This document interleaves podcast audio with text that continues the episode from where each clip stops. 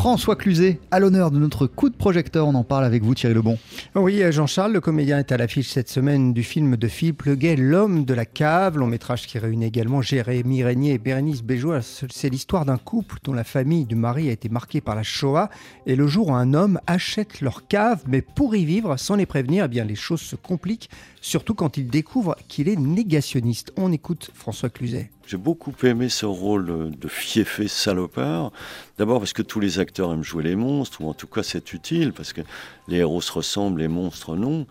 Et puis ensuite, euh, la possibilité d'un seul coup, en travaillant correctement, avec cette partition qui m'est donnée, de faire passer un film qui est en même temps du divertissement, mais un divertissement âpre, il est vrai, puisqu'il vient rappeler comment se comportent les complotistes et comment ils s'y prennent.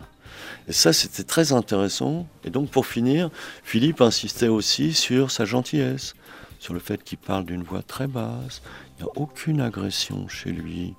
Moi, je pose des questions. On a bien le droit de poser des questions. Voilà ce qu'il dit. Mais à vrai dire, il remet tout en question. Il dit qu'il pose des questions. Non, il remet en question l'histoire. L'arrivée de cet homme négationniste dans la cave va bousculer son propriétaire interprété par Jérémy Régnier dans ce qu'il a de plus intime. Mais en fait, jusqu'à présent, il voulait oublier, entre guillemets, le passé douloureux de sa famille juive pendant la Seconde Guerre mondiale. Mais euh, son face-à-face avec ce négationniste eh bien, va l'obliger à se remettre en question. Et pour François Cluzet, le film de Philippe Leguet est nécessaire. Je trouve que c'est nécessaire que le cinéma, que les grands auteurs comme lui s'intéressent à un fait divers, puisque là il s'agit d'une histoire vraie. Et là, on découvre un personnage qui est un complotiste, antisémite, raciste, mais qui a surtout, et pour la première fois j'ai vu ça, on analyse le comportement de ce type pour aller jusqu'à sa conviction de transmettre son message au Dieu. Et là, c'est très intéressant puisqu'on voit la démarche du type et les qualités qu'il a. Parce que vous vous doutez bien que pour faire de la propagande, qu'elle soit nazie, euh, antisémite ou propagandiste, il faut avoir quelques qualités.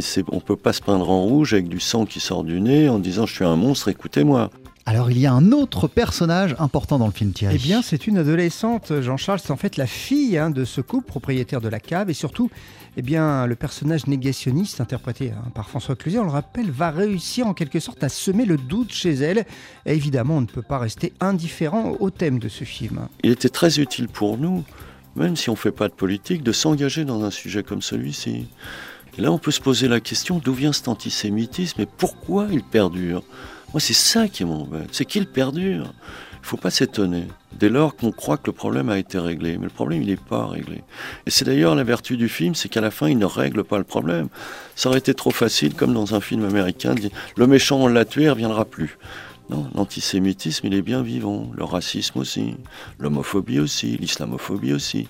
Et on entend aujourd'hui des gens qui ouvertement peuvent parler de leur antisémitisme ou, de leur racisme.